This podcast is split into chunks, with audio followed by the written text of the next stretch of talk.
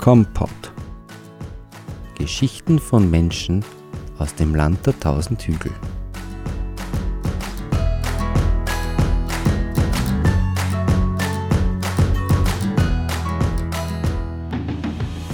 Heute sitzt mir ein Mann gegenüber, der, und das ist jetzt meine Einschätzung vor dem Gespräch, der mit Veränderung gut umgehen können müsste und der verstärkt versucht, anderen Menschen dabei zu helfen, ihre Träume, ihre ungehobenen Potenziale freizumachen, um sich verwirklichen zu können. Mal schauen, ob meine Einschätzung so stimmt. Ich werde versuchen, das in den nächsten Minuten herauszufinden. Willkommen, Christoph Schwarz. Hallo Martin, schön, dass ich da bin. Christoph, ich frage dich jetzt nicht gleich, ob meine Einschätzung so stimmt. Ich will versuchen, das im Gespräch herauszufinden. Ähm, fangen wir also ganz normal am Anfang an, damit unsere Hörer mal ein Bild von dir bekommen. Du bist 1978 geboren, also jetzt 41 mhm. Jahre alt, aufgewachsen in Kirchschlag in der buckligen Welt. Genau. Ähm, wie kannst du deine Kindheit beschreiben? Meine Kindheit äh, war wunderbar. Ich bin vielleicht so, wer die Sendung noch kennt, Kevins wunderbare Jahre äh, war das so eine Sendung in meiner mhm. Jugend, die mich geprägt hat. Ja. Und so war das auch bei uns. Also ich bin in der Fasangasse aufgewachsen und dahinter nur mehr Wald ist. Und wir waren ganz viele Kinder in der Gasse. Und bin sehr behütet und geborgen eigentlich aufgewachsen. Also die Nachbarn waren als Tanten und Onkeln sozusagen. Also mhm. man hat in jedes Haus rein können und hat da jedem geholfen. Und es war jeden Tag irgendwie anders irgendwo also jetzt würde man sagen, wahrscheinlich eine Party, weil es haben die Eltern zusammengesetzt und die Kinder haben gespielt mit äh, Fußballturnieren auf der Straße. Und sehr viel Banden, Bandenkriegen äh, zwischen Pinskerweg und Sasangasse. Mhm. Und äh, ja. Ähm, und eigentlich, ja, muss ich sagen, sehr, sehr, sehr behütet, sehr beseelt und in einer schönen Gemeinschaft aufgewachsen. Ja. Also eine glückliche Kindheit. Ja, eine sehr glückliche Kindheit, ja, stimmt. Und unbeschwert. Mhm. Ja, sehr unbeschwert. Ähm, also das Einzige, was ich mich erinnere, ich habe mal einen Unfall gehabt, so mit Verbrennung und so. Oje. Großer, großer Aufruhr in, in, in Kirschlag. Ähm, das ist das, was ich mich so erinnere. Noch, was ist da passiert? Ähm, ich wollte zu Wildwestern äh, irgendwie spielen und habe irgendwo im Wald so, so ein Patron gefunden und wollte so, so eine, eine Pulverstraße bauen wie in Kaubefilmen. Uh. Und ersten und beim zweiten Mal anzünden hat das irgendwie nicht funktioniert und beim dritten Mal ja ins Gesicht. Und ähm, ja, das war dann schon ziemlich heftig, also mit Verbrennungen zweiten und dritten Grades. Okay. Und gelber Hubschrauber.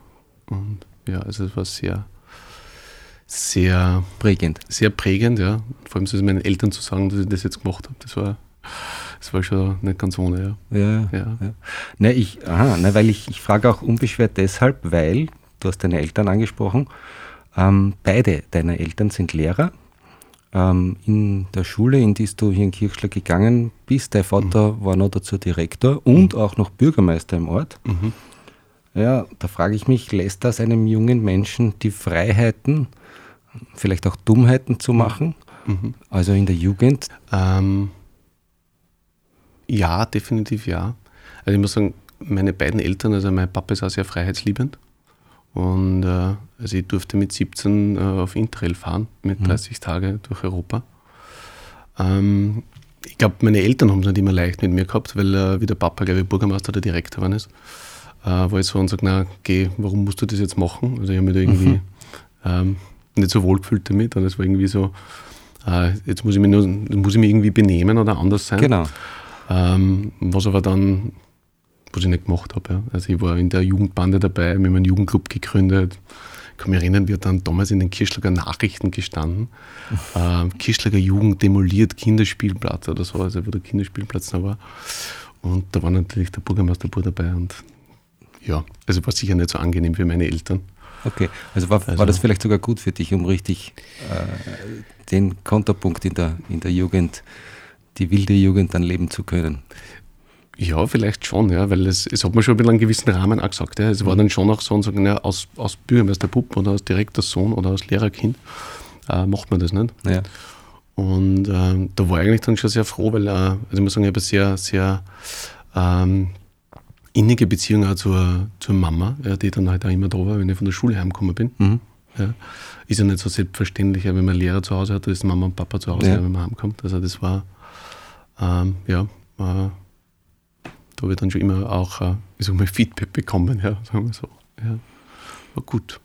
Na, jedenfalls dürfte es nicht geschadet haben, weil du hast ja dann später ähm, nach deinen Studien, die in LA, in Ohio und in Wien stattgefunden haben, eigentlich gleich im gehobenen Management gearbeitet. Wenn man in deinen Lebenslauf hineinschaut, findet man ähm, Hilton International, Radisson SAS, das sind Hotels. Mhm. Eine Zeit lang in Kalifornien mhm. bei Pankel Aerospace, eine österreichische Firma, Luft- und Raumfahrttechnik in dem Fall.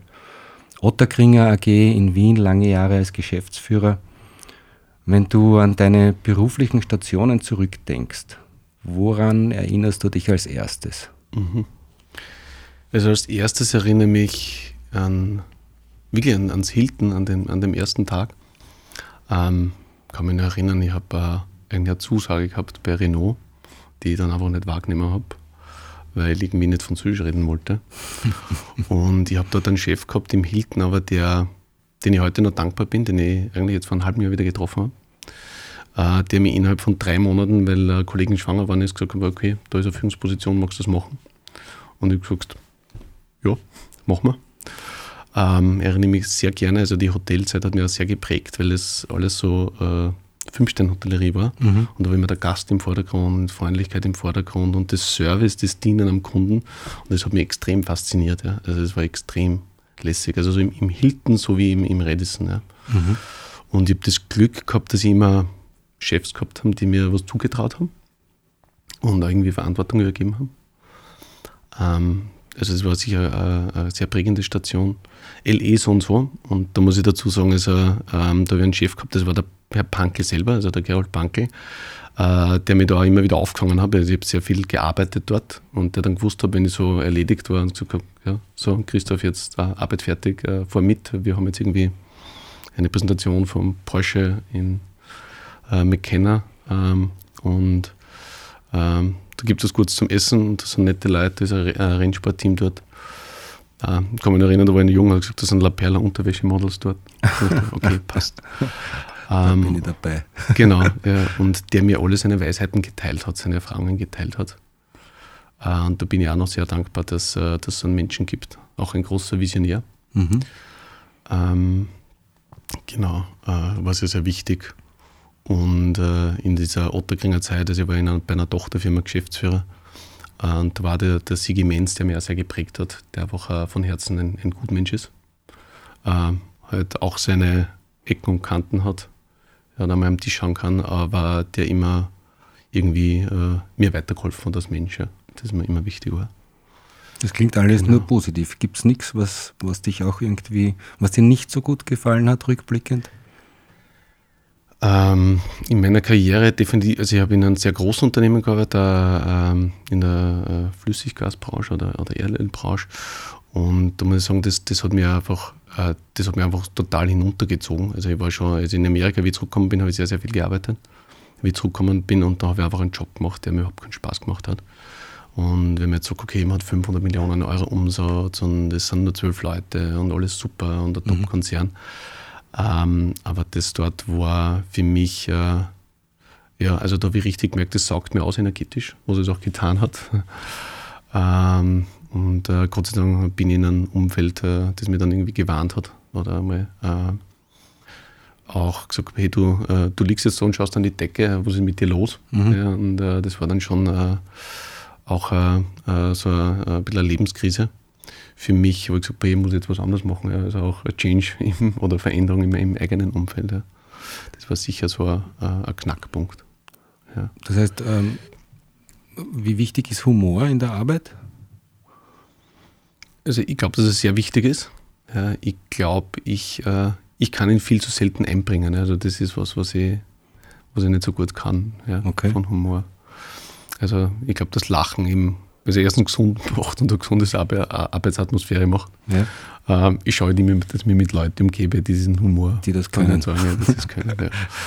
ich habe hab, hab lange probiert, dass ich das auch kann. Also auch in meiner Jugend immer, also ich habe immer äh, Freunde gehabt, die das gut kennen und die haben mich immer sehr, sehr bewundert. Und ich denke mir jetzt, ich kann nicht was anderes gut als wie, als wie ja, Gibt es spontan, wenn du nachdenkst, irgendwas Lustiges in deinem Arbeitsleben, was dir als erstes einfällt? Was Lustiges in meinem Arbeitsleben? Ähm, also jetzt habe ich es oft lustig, also weil viel Party dabei ist. Ja, also was ich, was ich jetzt mache. Also ähm, was Lustiges. Also ich, in Amerika war was Lustiges. Also ich habe äh, ja, mit Arbeitskollegen und Kolleginnen den Geburtstags gefeiert. Mhm. Und äh, in Öst, also in den USA kennt man nicht ganz so viel für Österreich. Mhm. Oder das Thema Jägermeister war so ein Thema und ich kann mich dort erinnern, das war eine sehr lustige Szene, wo sie mir dann so, wenn er dann Liter Jägermeister geschenkt haben, das ist österreichisch und ja, ähm, da haben wir echt eine super schöne Party gehabt. Äh, Arbeitskollegin hat gesungen und da kann ich mich erinnern, das war sehr, sehr. Eine Zeit lang, kannst du dich noch erinnern? Lustig, genau, ja. Die war aus Hawaii eben, die Kollegin, und die hat, äh, ja, das hat mich sehr beseelt und das war sehr lustig an diesem Abend. Okay, also die also. Kalifornier verbinden Jägermeister mit Österreich. So ist es, ja. Jägermeister, Arnold Schwarzenegger und The Sound of Music, das sind so die drei äh, Sy Sy Symbole. Ja. Niki Lauda war auch noch wahrscheinlich, oder? Na, na, eigentlich das Wort Autobahn noch, Niki Lauda weniger eigentlich noch. Okay. Ja. Äh, weil ja die Formel 1 in Amerika jetzt nicht so groß ist wie andere Sport. Äh, ja, von der Airline vielleicht, habe ich mir gedacht. Ja, aber kennen Sie eher nicht. Also ist, äh, ja, also wen man kennt, ist äh, Arnold Schwarzenegger und damals noch den Hermann Mayer, wie ich drüben war. Mhm. Das war noch so, weil da auch der Body Miller gerade äh, so aufgekommen ist. Das war das erste Mal ein großer Ding, dass man in Amerika überhaupt Skifahren im Fernsehen gezeigt mhm. hat. Ja.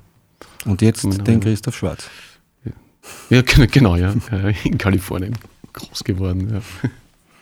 Christoph Schwarz ist zu Gast hier im Pinkneu-Studio in Kirchschlag für eine neue Folge Kompott. Christoph, du scheinst also eigentlich ein absoluter Zahlenmensch, zumindest gewesen zu sein. Aber scheinbar gab es da etwas, was du mit einem zwinkernden Auge als Lebenskrise äh, bezeichnest. Erzähl mal. Ähm, ja, ich gehe vielleicht noch ein bisschen zurück nach dem äh, oder vor dieser äh, Zeit, wie ich nach Österreich zurückgekommen bin, äh, war ich in, in Amerika und ich war dort noch in der Controlling-Abteilung. Das war irgendwie zwei in der Früh im Büro. Und ich habe eigentlich nicht mehr gewusst, wo, wo hinten oder vorne ist. Und was tut man dann? Also was ich tue, es war immer so, na, ich rufe mal den Papa an. Und der Papa war, ich glaube, es muss dann irgendwie so zehn Vormittag gewesen sein oder äh, zum Mittag in der Kanzlei, in der Hauptschule, kann ich mich auch noch erinnern. Mhm. Ich gesagt, Papa, ich weiß nicht, was ich tun soll. Und äh, er hat einfach nur gesagt, du, ähm, ist noch irgendwer da in der Firma? Und ich habe gesagt, ja, die Produktion läuft noch. Und er hat gesagt, na, dann geh mal und rede mal mit den Leuten. Mhm. Und das habe ich dann auch getan und das waren äh, so wunderbare Gespräche. Also wir haben sehr viel Hispanic oder mexikanisch Arbeitende gehabt. Mhm. Und die haben einfach so einen Spirit äh, irgendwie verbreitet und ich habe so schöne Gespräche gehabt und habe so viel erfahren. Mhm. Ähm, und das war so ein Wendepunkt da in meinem, in meinem Tun von den Zahlen. Äh, ich habe ja dann ich erzähle, erzähle die Geschichte ganz gern, dass ich dann die Ergebnisse auf ein bis zwei Prozent hinschätzen habe können, wenn ich eine Runde in der Produktionshalle gegangen bin. Mhm. Und ich mit den Leuten einfach sehr, sehr gern äh, gesprochen. Und ich habe die Zahlen nicht mehr so stark gebraucht. Ja, es war nur mein Job, aber viel wichtiger waren dann die Leute und die Menschen. Okay.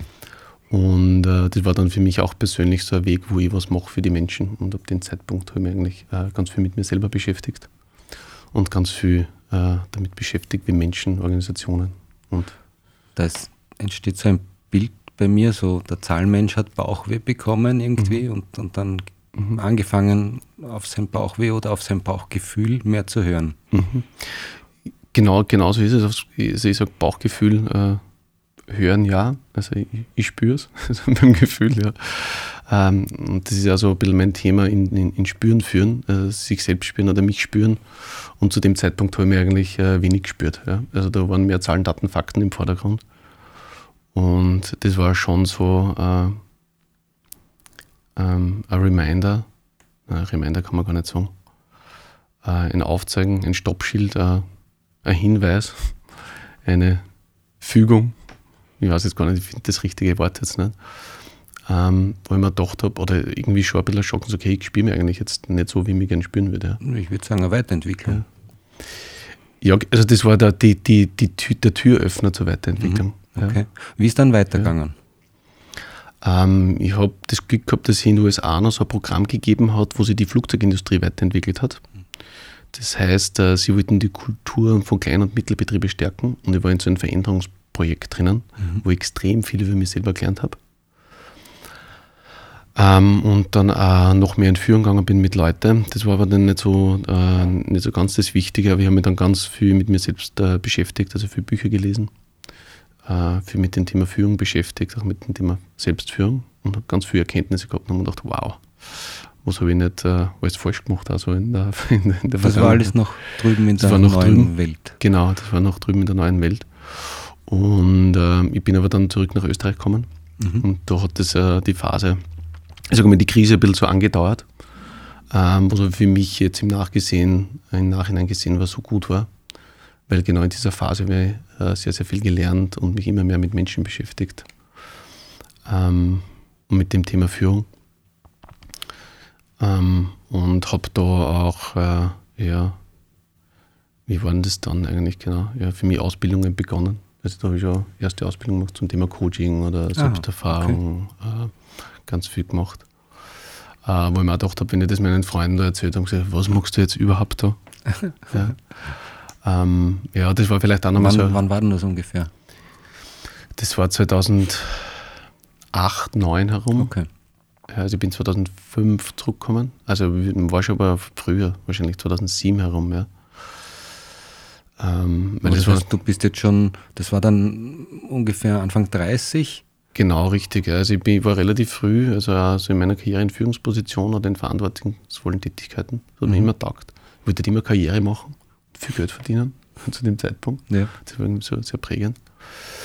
Ähm, also das fällt mir vielleicht auch noch ein zu dem Thema Veränderung, was ich jetzt noch gerne sagen will. Ich weiß jetzt nicht, ob das, das dazu passt, aber ich kann mich erinnern, die Entscheidung zu treffen, nach Amerika zu gehen, das war keine einfache.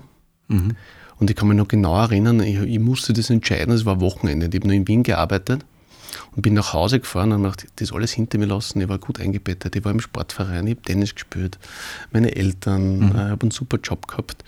Und ich bin bei Krumbach gefahren, mhm. nach Hause gefahren und ich bin ein großer Fan von Austropop. Mhm. Und wir haben in der Gegend eine Band, die heißt Brennheiß. Ich weiß nicht, ob du die kennst, das ist aus Zöbern. Zöbern, ja. Und äh, die haben, also so wie ein Name steckt, da alliert Brennheißen. Das heißt, da sei nicht immer so lauwarm, sei einmal brennheiß. Mhm. Und ich kann mich erinnern, bei der Auto, äh, bei der Ausfahrt Krumbach, äh, wenn man Richtung Kirschlag fährt, habe ich entschieden, ja, jetzt geht es nach Amerika. Und die Mama ist dann in der Einfahrt schon gestanden und gesagt, ähm, du gehst jetzt weg. Und das war ein sehr, sehr emotionaler äh, mhm. Moment für mich. Also das auch, diese Veränderung, das hinter mir zu lassen und äh, so äh, was Neues zu entdecken. Ja. Also das war so äh, vielleicht auch ganz ein prägender Moment, der mir jetzt irgendwie noch zu dem eingefallen ist. Äh, wie passt das jetzt mit der Lebenskrise ja, das, das passt Aber total, das, weil das, das war ein Teil des Weges, der ja. hat dich weggeführt, um dich wieder zurückzubringen. Genau, richtig. Ja. Wie wir nachher dann noch erörtern werden. Ähm, du hast dann eine Menge Coaching-Ausbildungen gemacht. Mhm. Ähm, wie würdest du heute deine Berufsbezeichnung ähm, betiteln oder wie würdest du dich benennen? Ähm, die, die beläufige Bezeichnung ist, äh, ist, ist Coach. Ich sage immer, ich bin ein, ein Mensch, äh, der Leute ins Spüren führt.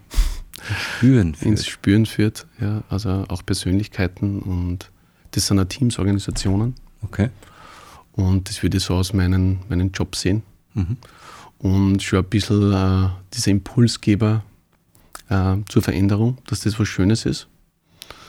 Und ein Motivator, Impulsgeber, das Arbeiten was Schönes ist. Also ich habe mein Leben immer gern gearbeitet. Ähm, kann mich an meine erste Arbeit erinnern, das war bei der WM, bei der Modell, also bei der Buggy WM in Kirschlag, mhm. die da gegenüber vom, vom, von der Straßenmeisterei war, auf dieser, auf dieser Seite, wo dieser Bauernhof ist, Aha, also gegenüber ja. vom Knöbel. Und da habe ich äh, Eis und, äh, und so Dosen verkauft. Damals mit einer Freundin, das hat mir so viel Spaß gemacht. Ja, aber da ist nur ums ähm, Geld gegangen.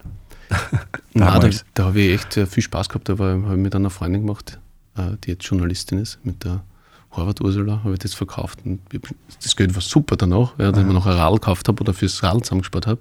Aber es war einfach dort stehen und die Leute zu servicieren. Das okay. hat mir damals schon Spaß gemacht. Also, also damals schon nicht nur ums Geld gegangen, sondern ja. eigentlich Ums Tun. Genau, ums Tun und mit den Menschen, mit den Menschen zu sein, glaube ich. Ja, also das okay. würde ich jetzt so in, in der ja, Reflexion sagen. Auf ein interessantes Projekt, auf das ich da gestoßen bin, aktuell bei dir, ist ja die sogenannte iTraumi-Initiative. Mhm. Du scheinst da als Co-Initiator auf. Mhm. Was ist das? Genau, also ich würde mich, ich mich jetzt noch bezeichnen als Ambassador, so ein bisschen als Botschafter auch ja. von Itraumi. Itraumi kommt äh, von mutig sein und äh, das ist eine Initiative oder Bewegung für, wir nennen es jetzt Silver Age, aber für Leute, die jetzt denken, in Pension zu gehen oder so gerade in Pension gegangen sind, dass sie damit das tun, was sie wirklich, wirklich wollen. Also wir haben ja in der Gesellschaft ganz viele Leute, die ein Leben lang was machen, um mhm. Geld zu verdienen, was auch gut ist mhm. was wir brauchen. Und äh, wir haben jetzt eine sehr, sehr hohe Lebenserwartung. Und äh, aus eigener Erfahrung kann ich sagen, ja, wir brauchen dann die Großeltern auch für die Kinder ja. und so. Aber dass wir auch noch äh, ihrer Berufung folgen können. Und da bieten wir eine Plattform an, wo die Leute sich zum einen Informationen holen, Austausch holen. Wir bieten eine Gemeinschaft, wo jeder das sein kann, was er ist und aber auch unternehmerisch vielleicht nochmal sein Projekt umsetzen kann. Gibt es da eine Altersbegrenzung, wo man da aufgenommen wird sozusagen? Oder? Es gibt äh, keine Altersbegrenzung. Äh, wir sagen immer so zwei, drei Jahre, fünf Jahre vor der Pension bis zwei, drei Jahre nach der Pension kommen die Leute zu uns. Mhm. Ähm, weil sie in diesem Zeitraum dann noch erstens diese ganzen Talente und Fähigkeiten noch ganz aktiv da sind. Und wir merken, umso später es wird, umso weniger sind von den Talenten und Fähigkeiten da und auch das Vertrauen da, dass man dann irgendwas kann. Umso ja. später, je älter man ist, desto Je älter, ja. Es ist leider verloren, so, oder? dass es verloren geht, ja. Genau. Und okay. das ist ja mit, mitunter ein Ziel von Itraume, ja, dass das bleibt, dass man lang gesund bleibt, dass man lang aktiv bleibt. Ja, okay. Und dass man lang glücklich ist. Weil wir wissen, dass es wissenschaftliche Studien geben, umso länger man aktiv bleibt, auch in, in der Berufung, im Beruf, im Arbeiten, ja, das heißt nicht, man muss angestellt sein. Ja. ja. Umso länger ist man gesund, umso länger ist man, ist man, ist man happy. Ja. Und man darf auch sterben, wenn man glücklich ist. Ja. Also das sagen wir immer dazu. Ja. Man muss nicht irgendwie krank werden oder so. Ja. Nein, mir, mir drängt sich da ein Gedanke auf. Ähm, du bist ja am, am Arbeitsmarkt oder ja, sagen wir in dem Alter ab 50. Nein, vorher so zwischen 45 und 50 oder 40 und 50 bist du am Arbeitsmarkt zwar noch gebraucht, aber sehr viele in dem Alter ähm, kommen drauf, dass sie was machen, was eigentlich nicht mehr machen wollen. Mhm. Es gibt aber da jetzt kaum Möglichkeiten, äh, unterstützte Möglichkeiten für, einen, für eine Berufsänderung. Mhm. Also auch vom AMS oder so, da wirst mhm. du bis 40 unterstützt und dann erst wieder ab 50. Mhm. Dieser, dieser Bereich zwischen 40 und 50 ist meines Wissens mhm. eine ziemliche Grauzone. Mhm. Und da gibt es, glaube ich, ganz viele Leute, die einen Job sitzen und das eigentlich nicht mehr machen wollen. Mhm. Dann vielleicht durch das, dass sie da unglücklich sind und das durchsitzen müssen, vielleicht durch wirtschaftliche Zwänge das durchsitzen müssen, dann natürlich auch in, in eine Burnout-Gefährdung oder ähnliches mhm. kommen. Ähm, ob man die nicht irgendwie auch abholen könnte. Mhm. Weil diese Traume, das ist zwar, ja, okay, mhm. ich bin knapp vor einem bedingungslosen Grundeinkommen sozusagen, mhm. da habe ich schon gewisse Sicherheit. Also ich mhm. nenne es die Pension bedingungsloses mhm. Grundeinkommen mhm. einmal. Ja. Aber was, was passiert mit den Leuten davor, die da, die da eigentlich wollen, aber eigentlich nicht raus können aus ihrer Haut? Ähm, also zum einen zu den Pensionisten oder jetzt die Zielgruppe von Itraume, ja, für diese schon nochmal, also man, man muss da ganz klar sagen, ja, die Altersarmut ist ein großes Thema in der Gesellschaft. Mhm. Also das ist schon was, wo wir auch eine Wirkung erzielen wollen, die sagen, hey, äh, ihr könnt noch was tun. Ja. ja. also wir haben jetzt eine, Frau, die macht jetzt, äh, die Margit, die macht äh, Taschen, individualisierte Taschen. So, okay, ich möchte mir einfach was dazu verdienen. Mhm. Ja, also dass ich auch meinen Lebensstandard erhalten kann. Ja. Oder wir haben jetzt eine, die bei uns mitarbeitet, ist okay, von einem Tag auf den anderen, wo ich in Pension war, habe ich einfach 30 Prozent von meiner Lebensgrundlage verloren. Ja. Ähm, für die Gruppe davor, ja, das stimmt. Also da bin ich ja äh, äh, jetzt, äh, vielleicht in der, in der Coaching-Rolle dabei. Ja, es gibt ganz viele, die das tun, was sie nicht wollen, aber auch nicht wissen, was sie wirklich, wirklich wollen. Mhm, genau. Ja. Ja. Ähm, und ich glaube, äh, ja, also für diese Gruppe ähm, gibt es wenig Angebot jetzt ähm, in der Gesellschaft oder von der Regierung, aber es gibt ganz viel, wenn man sich dafür entscheidet, etwas zu tun.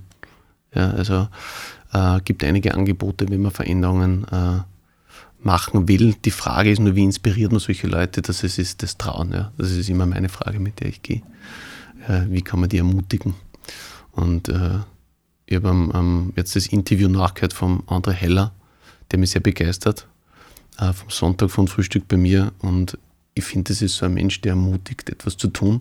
Der ist sicher ein bisschen eingebettet in seiner Familie und so, wie er aufgewachsen ist, aber ich finde das zum Beispiel auch so Menschen, wo man sich gut inspirieren kann und ja, und vielleicht möchte ich auch ein bisschen so ein Mensch sein, ja, der, der andere Leute inspiriert, dass sie das tun, was sie von Herzen wollen. Warum, warum tun wir uns so schwer, unsere Träume zu verwirklichen? Was glaubst du? Ähm, das ist was das erste Lernen wir das nach der Kindheit oder zwingt ah. uns das das System auf? Oder? Also ich glaube, dass wir Angst vor uns selber haben. Ja, also wenn wir das wirklich machen, was wir, äh, was wir wirklich, wirklich wollen, ja, ähm, dann könnten uns die anderen ja so sehen, wie wir wirklich sind. Ja. Also ich glaube schon, ja, dass es auch in der Kindheit ist. Also wir setzen Masken auf. Oder ich mag das auch gerne, äh, ich mag die Brené Brown gerne, ist eine amerikanische Schriftstellerin, die sagt, wir haben dann wie Schichten oder wie Zwiebelschichten, die wir uns aneignen. Und eigentlich würden wir uns aber wünschen, dass wir das von Herzen zeigen, was wir sind, von innen nach außen. Mhm. Und äh, ich glaube, dass es das ist. Ja. Und wenn ich das kann, dann ist egal, was ich mache. Ja, wenn ich es vom Herzen mache, dann kann man viele Sachen finden, die schön sind. Also ich habe jetzt immer mehr, dass mir Leute sagen, sie haben das Problem, sie sehen so viele schöne Sachen, aber das Problem ist, das auszuwählen. Mhm. Also zu priorisieren, was würden eigentlich ja, mhm, nicht wirklich tun.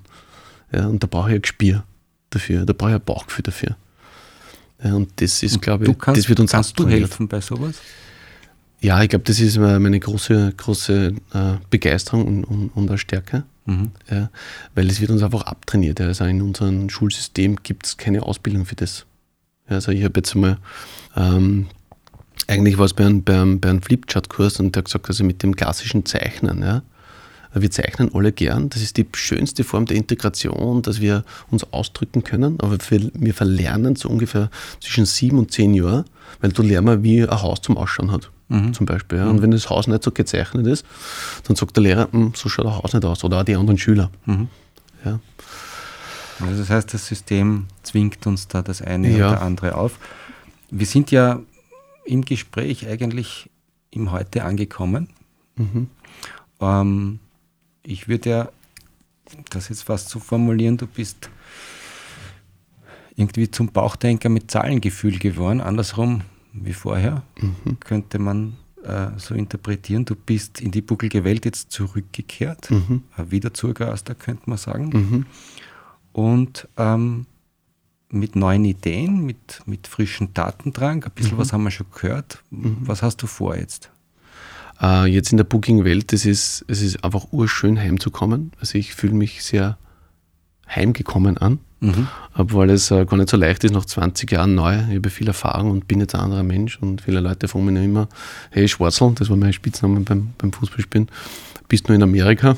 Ja, ähm, wo ich eigentlich schon wieder sehr, sehr lange da bin und äh, diese, was mir jetzt am Herzen liegt in der Booking-Welt, ist, dass wir unsere, das nutzen, was da ist, einfach. Also ich kenne die Leute und alle Leute, die in der Booking-Welt sind, ähm, habe ich immer als Herzensmenschen empfunden. Und was ich sehe, ist, dass aber immer mehr Leute weggehen, wie herkommen. Also ganz das Gegenteil, was ich jetzt gemacht habe. Und haben wir das dann ein bisschen angeschaut und da gibt es ja eine Studie dazu, dass immer mehr Abzug da ist und wenn wir eigentlich keinen Zuzug hätten, dann wird das irgendwie vereinsamen da. Und wir haben so eine schöne, bucklige Welt. Äh, ich habe erst heute wieder rausgeschaut beim Fenster und ich sehe gegenüber die Burg und die Bäume und den rosa Himmel, der aufgeht. Und wenn ich im Ort geht, mir reden die Leute an und ich denke mir, hey, wie cool ist das, dass ich auf der Straße anrennt und dass ich ein gutes Gespräch habe. Mhm. Und da wäre mir wichtig, dass wir einfach ein Unternehmen da haben, wo die Leute einfach gerne arbeiten. Und das würde ich gerne unterstützen in jeglicher Art und Weise. Und habe da jetzt einmal ein Projekt ins Leben gerufen, das heißt Bugige Welt Consulting. Okay. Ähm, wo es darum geht, eigentlich, dass wir da den Raum behalten und vielleicht noch schöner machen in der bugigen Welt äh, im unternehmerischen Kontext, wo wir Unternehmen unterstützen, die einfach Sachen neu machen wollen. Die Unternehmer sagen, hey, ich muss jetzt irgendwas anderes machen, sonst kriege ich keine Leute zum Arbeiten. Ähm, und aber auch gleichzeitig so die Weisheiten der alten Weisen, so wie es das du magst. Also ich habe sehr beeindruckend gefunden, den Kompott von Vincent Seidel letzten.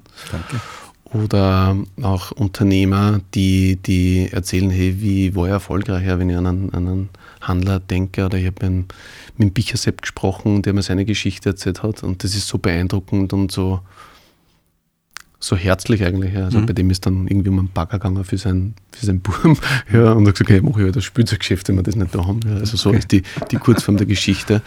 Und es war sehr emotional und, und ich finde, dass wir so coole Klein- und Mittelbetriebe haben. Also wir haben irgendwie 1500 und äh, die würde ich gerne unterstützen und das ganzheitlich äh, mit jeglicher Form von Beratung, eh von Energieberatung bis äh, Lebenssozialberatung, bis äh, kreative Köpfe, bis äh, irgendwelche Gesundheitsthemen von Shiatsu oder Massage. Also, Also du alles, versuchst, eine kann. Mhm. Plattform zu schaffen, in der man zu seinen Themen Unterstützung finden kann. Genau. Und auch den Mut zu machen, dass man sich Unterstützung holt. Okay. Und, und da habe ich mir gedacht, ja, Unternehmen, die wollen nicht immer so Berater und das ist vielleicht der Schritt zu groß. Und, und in meiner Erfahrung, also ich habe ganz viele Freunde aus der Umgebung, die sind alle Experten waren. Also, also mit denen ich aufgewachsen bin in der Schule, ähm, die irgendwas ganz besonders gut können und aus der buckligen Welt sind, aber nicht mehr da leben Ja. aber immer sehr gern zurückkommen. Und äh, mit Hilfe von denen würde ich es ja gern schaffen, dass da irgendwie so eine gratis Expertise gibt von denen. Ja. Also, ich habe einen guten Freund, den, den Mikrofer Hannes, ja, der arbeitet bei einem äh, Unternehmen, die machen, produzieren Kraftwerke in aller Welt. Und der hat extremes Know-how in Qualitätsmanagement, in Beschaffung, in Einkauf. Und wenn jetzt irgendwer äh, den Bedarf hat und sagt, okay, kann ich den einmal anrufen, soll mir in zwei Stunden kommen und soll mir erzählen, hey, wie habt ihr das gemacht? Dann schaffen wir da Wissen in der Region ja, und wir können irgendwie die Region stärken. Es, das Ziel soll sein, jemanden, der von da ist, der vielleicht auch die lokalen Zusammenhänge Mhm. vielleicht besser versteht wie, wie ein externer und trotzdem den Blick von außen anwenden kann, Mhm. äh, möglichst den oder die anzusprechen. Ja, also ich, ich, ich möchte sehr regional denken. Den, den ich kenne aus dem Ort oder aus der Umgebung, aus der buckigen Welt, Mhm. ja, äh, zu dem habe ich viel schneller Vertrauen. Wenn ich jetzt da zurückkomme ja, in die bucklige Welt und ich triff wen, äh, dann weiß ich, der ist einfach da. Ja, und der erzählt mir keinen Blödsinn. Ja, aber es braucht ja auch immer den Blick von außen. Genau, und das Daher kann aber der oder die Experten. liefern. Genau, ja. Und gleichzeitig auch diese, diese, dieses Beratertum, wo ich sage, okay, wir haben so viel gescheite Leute oder zumindest Leute, die einen Input liefern können in der Buckelwelt, dann machen wir da was gemeinsam. Ja. Machen wir es uns einfach schön da. Ja. Dann machen wir erfolgreiche Unternehmen, wo jeder gerne hingeht. Der Unternehmer muss was davon haben, weil ein Unternehmen ist halt so da, wenn unterm Strich nichts überbleibt, dann wird das Unternehmen nicht nachhaltig existieren oder Wir zukunftsfähig. haben ja immer ein bisschen das Problem, ich möchte jetzt keine Probleme wälzen, Mhm. aber ich kenne sie aus eigener Erfahrung, der Experte im eigenen Ort zählt meistens nicht. Mhm. Also wenn ich jetzt als Energieberater zwei Ortschaften weiterfahre, wäre ich ganz anders wahrgenommen. Mhm. Da kommt der Ingenieur vom Land sozusagen. In Kirchschlag wird das nicht so wahrgenommen. Mhm.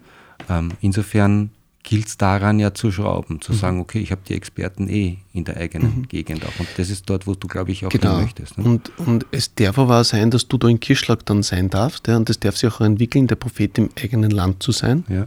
Ja, ähm, wobei ich glaube, wenn es jetzt einmal so ist, ja, dann bitte promoten wir dich überall anders. Nein, es geht nicht um mich jetzt. Nein, ich, ich sage nur vom Energieberater her. Ja. Also, ne, es geht jetzt nicht um die Person, Ja. sondern dann nehme ich halt äh, Berater XY, Ja. dort, ja, wo es gut funktioniert. Ja, also ich würde so, ähm, ich habe es ja ganz für mich so von, äh, formuliert, wir haben diese Buckeln und jeder hat ein gewisses Talent oder Fähigkeit, das er einbringt. Mhm. Und wenn wir jetzt unsere Buckeln aufmachen, uns zeigen mit unseren Fähigkeiten und Talenten, dann können wir da wirken in der Region. Mhm. Und wenn wir da in der Region wirken, also ich, ich gehe ja gern laufen und wenn ich da oben beim Pfarrerschachel bin und bin halt jetzt äh, aus Kirschlag und runterschaue, dann denke ich mir, wie schön haben wir es da. Mhm. Und bitte, es darf so bleiben und es darf einfach nur besser werden. Oft muss man rauskommen, damit man sieht, wie es einem zu Hause geht. Mhm. Ähm, das ist eh bekannt. Das heißt, es ist auch immer wieder wichtig, den Blick nach außen zu richten, glaube ich. Und am Ende des Tages geht es natürlich auch immer ein bisschen um Anerkennung und um Erfolg. Was ist überhaupt Erfolg aus deiner Sicht? Ähm, also aus unternehmerischen Kontext äh, glaube ich, dass es immer noch so ist, dass unterm Strich einfach was rausschauen muss. Ja, also dass jeder gut leben Erfolg. kann, finanzieller Erfolg ist, ja, also aus unternehmerischer Sicht. Ähm, das aber nur eine Begleiterscheinung ist und das Ergebnis ist. Ja, was wirklich Erfolg ist, glaube ich, sind Beziehungen zu Menschen, Mhm.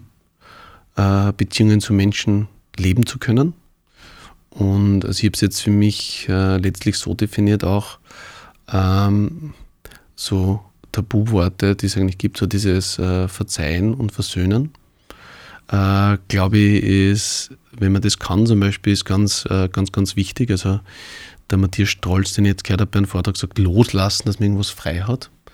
Und ich glaube, das ist so eine Kompetenz, wenn man das kann, ist es erfolgreich, weil dann kann man seins mehr leben. Also man hat mehr sein eigenes Menschen da, wenn man so äh, Sachen loslassen kann, verzeihen, verzeihen kann, versöhnen kann. Mhm. Und ich finde es so, so schön, wenn man ähm, für mich, ich habe so persönlich definiert, Erfolg ist äh, warm, weit und bunt. Ja, und das lässt ganz viele Beschreibungen und Raum zu, wie man das dann mit Ergebnissen füllt. Ja. Also Erfolg jetzt würde ich definieren, wenn es, ich beziehe es jetzt auf mich, ja, wenn ich mit meiner Familie jetzt da, dahergezogen bin ja, und ich schaue runter äh, auf den Schlossberg und ich triff nette Menschen, dann ist das Erfolg. Wenn ich heute mit einem Klienten rede und der ist beseelt und sagt, okay, es ist so cool, was ich jetzt geschafft habe, ja, dann geht mir das Herz auf. Ja. Ähm, und das ist für mich erfolgreich. Vielleicht ist das Erfolg, wenn mir das Herz aufgeht, ja. Das Erfolg, oder wenn das Herz aufgeht. Das ist vielleicht Erfolg, ja. Das wird jetzt so beschreiben, ja. Kompott ist gratis. Falls ihr Kompott unterstützen möchtet, findet ihr die Möglichkeit auf der Webseite www.kompott.at. Ich freue mich aber auch über jeden Kommentar auf der Webseite zur Folge oder ein paar Sterne auf iTunes, Herzerln auf der Soundcloud oder einfach das Weitererzählen, dass es Kompott gibt. Wenn ihr Kompott abonniert, bekommt ihr automatisch Info über neue Folgen. Kompott ist übrigens auch auf Spotify zu finden. Und Christoph Schwarz ist heute bei mir zu finden. Wir haben gerade über Erfolg gesprochen und wie man Erfolg definieren kann. Christoph, welche Person fällt dir als erstes ein, wenn du an erfolgreiche Menschen denkst? Also ich habe jetzt gerade äh, eingefallen, eigentlich der, ja, also der persönlichen Umwelt ist äh, äh, definitiv ein Vorbild mein Papa, ja, aus erfolgreichen Menschen. Ich hätte jetzt nichts anderes erwartet. Ja, ähm, und mit dem ich mich sehr viel beschäftigt habe, ist äh, der Walter Elias Disney, also Walt okay. Disney äh, den ich auch sehr äh, schätze als Mensch und da habe ich mich viel beschäftigt mit Mensch, Führungskraft sein, Erfolg sein, erfolgreich sein. Ähm, genau, also. Was sagst du Menschen, ähm, die eigentlich immer wissen, warum etwas nicht geht? Ähm, ich finde, dass das eine Fähigkeit ist, weil man genau äh, die Menschen braucht, die das auch aufzeigen. Und äh, was ich denen sage, ist eigentlich immer, dass es die Möglichkeit gibt, dazu zu lernen, dass man auch das sieht oder entdeckt, was geht. Mhm. Äh, dann habe ich die Möglichkeit, dass ich beides kann. Ich habe eine Wahlmöglichkeit. Und ich sehe immer, wenn wir als Menschen Wahlmöglichkeiten haben, dann glaube ich, dass wir immer gute Entscheidungen treffen können. Ja? Dass ich mich hinspielen kann, hey, wie ist das, wie ist das. Wenn ich nur eine Wahlmöglichkeit habe, aber ist nicht ein Gespräch, das, äh, das, immer mit den, warum was nicht geht, anfängt, ist mhm. nicht anstrengend? Also ich kann mich an eine Zeit erinnern, da habe ich beim Philips gearbeitet in mhm. Holland. Mhm. Ähm, wir haben an der DVD-Player-Entwicklung damals gearbeitet. Da war eine Gruppe aus, aus Holland, eine aus Belgien und eben wir aus Wien dort. Und jedes, jede Woche hat es eine Besprechung gegeben und es mhm. war sehr inspirierend, weil ähm, da wurde immer erzählt, was jede Gruppe gemacht hat und das war immer in die Richtung, was hat funktioniert. Mhm. Und im Gespräch ähm, ist dann rausgekommen, wo es schwierig war, was nicht so funktioniert hat. Mhm. Und dann nach einem halben Jahr in Wien zurück, damals im Videowerk bei Philips, waren bei den Besprechungen, war es immer umgekehrt. Mhm. Es wurde immer sofort erklärt, wenn wer eine Idee gehabt hat, warum die nicht funktioniert. Mhm. Das war im Endeffekt auch einer der Gründe, warum ich dann mhm. irgendwann gegangen bin.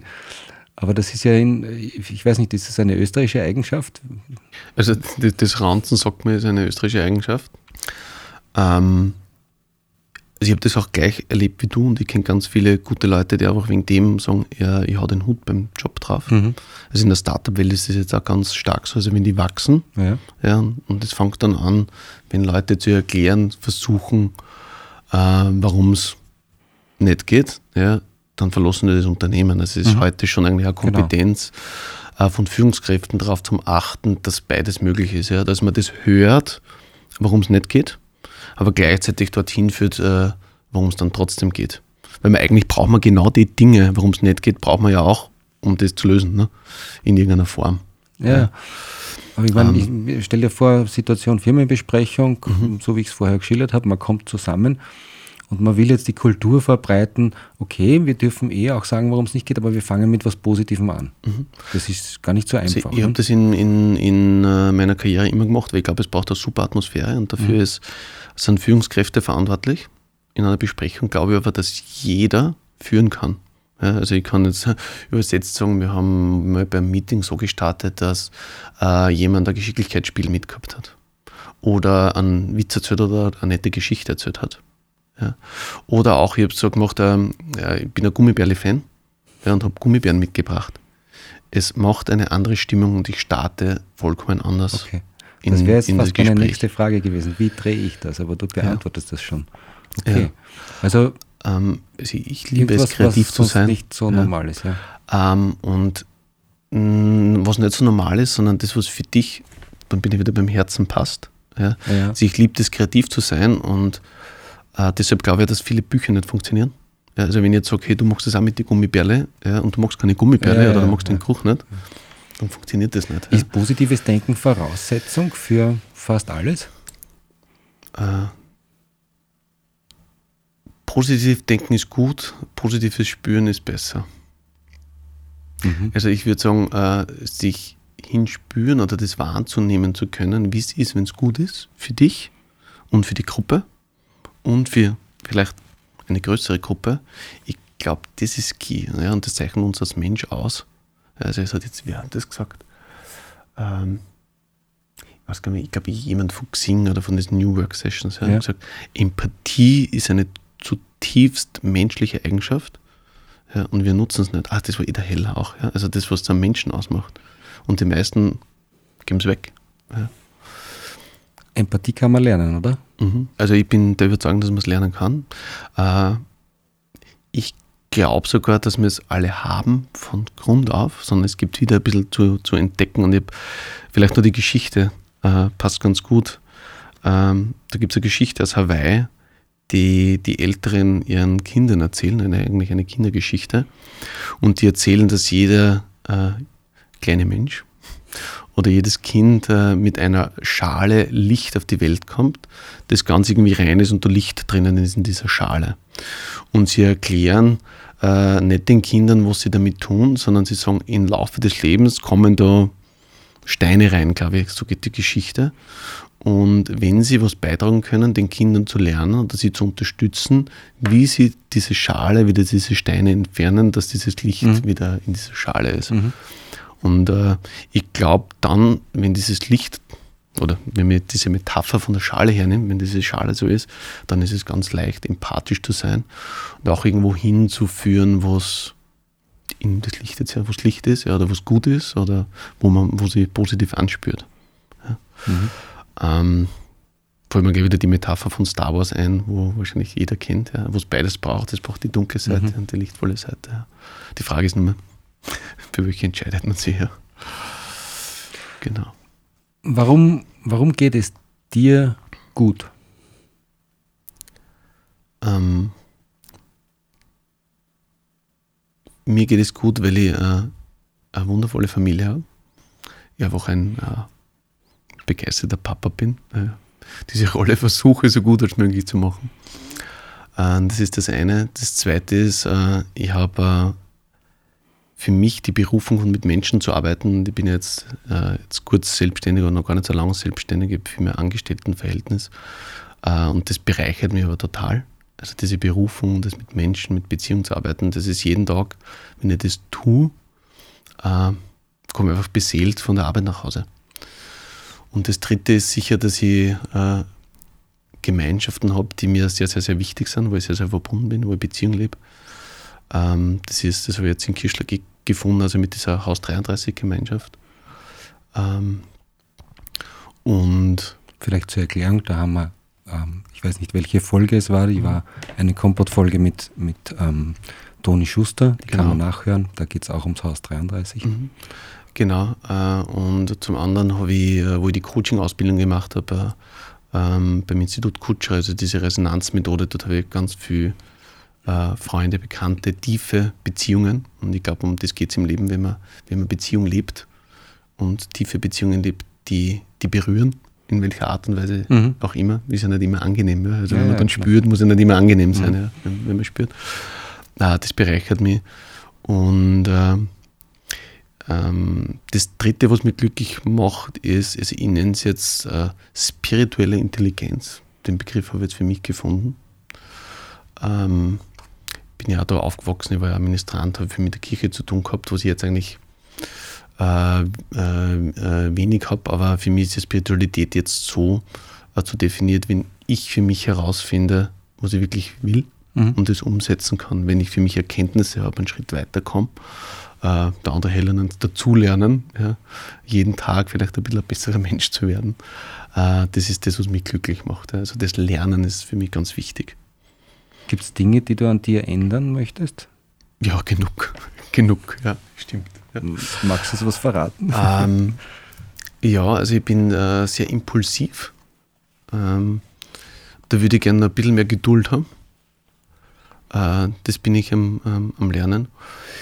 Ich würde mir also, oft ist es so, dass ich mich gut präsentiere, ja, äh, aber ich würde mir einfach von innen nach außen noch gerne mehr zeigen.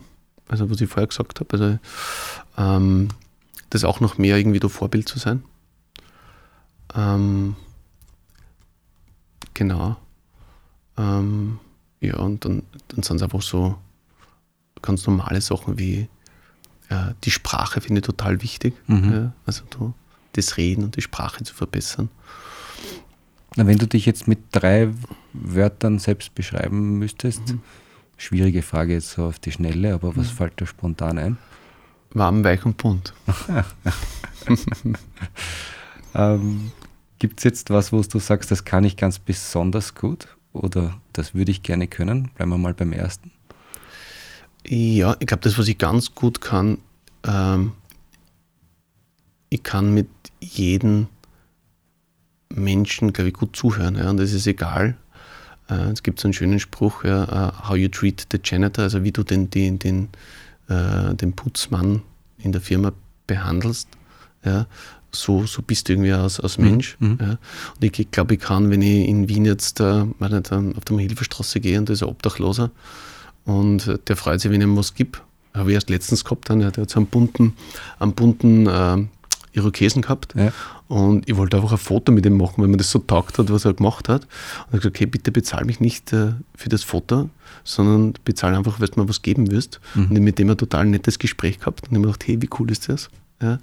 Und ich kann auch mit dem Vorstandsvorsitzenden sprechen, weil man denkt, hey, was erzählt mir der? Also okay. wenn mir der auch von sich was preisgibt. Ja. Ähm, und das kann ich, glaube ich, ganz gut verbinden. Ja, also diese, das, das glaube ich, ganz, kann ich ganz gut. Und irgendwas, was du gerne könntest? Was ich gerne könnte, ist äh, Kontrabass spielen. Zum Beispiel, das, das fällt mir ganz spontan an. Ja. Worauf könntest du niemals verzichten? äh, auf meine Familie, also ganz konkret auf meine, auf meine Frau, auf die Verena und auf die Livia und auf Bücher. Mhm. Wenn genau. du Zeitreisen könntest, mhm. Zukunft oder Vergangenheit? Ich sage jetzt was ganz Abstruses. Ich würde gerne in der Gegenwart an verschiedenen Orten sein. Okay. Also von Zeitreisen her. Also das, das wäre für mich total spannend, was passiert jetzt ja, gleichzeitig, was mir Impulse für die Zukunft gibt. Ähm, ich finde die Vergangenheit und die Zukunft gleich interessant. Wenn ich mich entscheiden müsste, wäre aber eher Zukunft. Eher Zukunft, ja. Und Weil ich, glaube ganz fest, dass es eine schöne Zukunft gibt. Es werden jetzt so viele Sachen, ja, und es, es gibt den Klimawandel und es gibt Armut und es gibt Digitalisierung und es gibt auch diese Biogenetik, wo man dann irgendwie Menschen basteln kann, das gibt es alles. Und da wird sehr viel Angstmache betrieben, glaube ich. Aber ich sehe da einfach eine, eine schöne Zukunft für uns, ja. Und die das anschauen. Wenn du jetzt den, den älteren Christoph mhm. in der Zukunft treffen würdest, würdest du ihm irgendwas sagen? Mhm. Bleib bei deinem. Christoph, ich habe im Opener vermutet, dass du mit Veränderung gut umgehen können müsstest, schon allein deshalb, weil du eben anderen Menschen hilfst, ihre Potenziale zu heben. Ähm, ich glaube, das haben wir ganz gut rausgearbeitet. Trotzdem die Frage, kannst du mit Veränderung gut umgehen? Ähm, ich glaube, dass ich immer noch am Lernen bin. Also das beste Beispiel jetzt hier der Umzug nach Kirschlag, äh, wo vielleicht jeder denkt, hey, du bist ja eh her und du kennst alle Leute und ähm, ist ja eh easy. Ja. Und ich habe mich trotzdem dabei ertappt, wo es eigentlich schwierig ist, weil alles wieder neu ist, ja? auch für ja, mich schwierig okay. ist. Ähm, aber ich glaube, was ich gut kann, äh, das zu erkennen, dass es auch schwierig sein darf. Ja, es ist nicht jeden Tag einfach super, juhu, glücklich und äh, ja, es gibt halt auch Tage, wo es einmal nicht so gut ist. Ich glaube nur, dass man, wenn man an diesem Tag die Entscheidung treffen darf, kann, mag, dass es trotzdem nur ein guter Tag wird. Mhm. Ja, das ist dann für mich, wo ich sage, okay, mit dem, das glaube ich, kann ich gut oder da kann ich dann gut mit. Dieses Verändern kann ich gut, ja. Ich habe ja den Eindruck, dass immer mehr Menschen immer weniger gut mit Veränderung umgehen können, aber mhm. das ähm, kann auch an mir liegen. Was glaubst du, wäre ich alt oder stimmt das? Ähm, ich glaube, das hat einen Grund und ich glaube, das hat einen Grund, weil es immer schneller wird und ich glaube auch nicht, dass es langsamer wird. Uh, und ich glaube einfach, also vielleicht ein Ja, also ich will nicht politisch das nicht beantworten, sondern ja, ich, ich glaube es. Und ich glaube aber, dass es zum Lernen gibt, wie wir uh, mit dieser Geschwindigkeit umgehen. Ja, also gar nicht so viel Veränderung, sondern wie gehen wir mit dieser Geschwindigkeit um dass wir das lernen, wenn wir diese Kompetenz haben, wie wir mit Geschwindigkeit umgehen in dieser Veränderung, ja, weil das ist wirklich, es wird halt immer schneller, mhm. aber es wird sich nicht ändern. Es wird nicht langsamer werden, in meiner Meinung. Sondern es geht einfach nur, wenn wir unseres machen. Ja, also ich auf Resonanz, wenn wir bei uns sind oder unsere Schwingung, unsere Frequenz haben, ja, dann kann ich mir aussuchen, in welcher Geschwindigkeit ich bin. Und dann ist es nicht mehr so mühsam, sondern dann kann es einmal schön sein, wenn ich mich verändere. Ja, ja aber Veränderung ist doch oft etwas Gutes. Zumindest stecken doch meist positive Ideen hinter der Veränderung, oder? Ich glaube auch, dass es immer positive Botschaften gibt aus der Veränderung. Das sieht man vielleicht oft nicht. Ja? Also wenn man ähm, eine Veränderung hat, die man jetzt selber nicht beeinflusst hat, wenn man gerade äh, jemanden verloren hat oder einen Job verloren hat. Ähm, und aus meiner Erfahrung als Führungskraft war es oft so, die Leute, die dann zum Beispiel Unternehmen verlassen haben oder verlassen müssten, haben dann einen besseren Job gefunden. Ja, in der Situation ist es vielleicht nicht angenehm, aber ich glaube, dass Veränderung in Summe immer etwas Positives bewirkt. Äh, wäre also ein bisschen das Evolutionsprinzip. Ne? Also wenn man sich weiterentwickeln und dazulernen. Mhm. Ähm, was ich mir halt wünschen würde, ist, dass wir jetzt untereinander irgendwie noch mehr Reflexionsvermögen hätten. Also mehr darüber reden und sagen, hey, was will man denn das jetzt sagen? Mhm. Ja, und nicht sagen, hey, alle anderen sind äh, dumm oder trotteln oder so, ja, sondern so, okay, was will man das jetzt sagen? Und ich glaube, dann würde man schneller und einfacher mit Veränderungen umgehen können. Ähm, und somit wäre Veränderung immer als Ergebnis was Positives. Ich glaube, das kann man so stehen lassen. Christoph, ich wünsche dir, dass du mit Buckelge Welt Consulting ganz viel positive Veränderung in uns bringst und danke für deinen Besuch. Danke, dass ich da sein habe dürfen. Danke, Martin.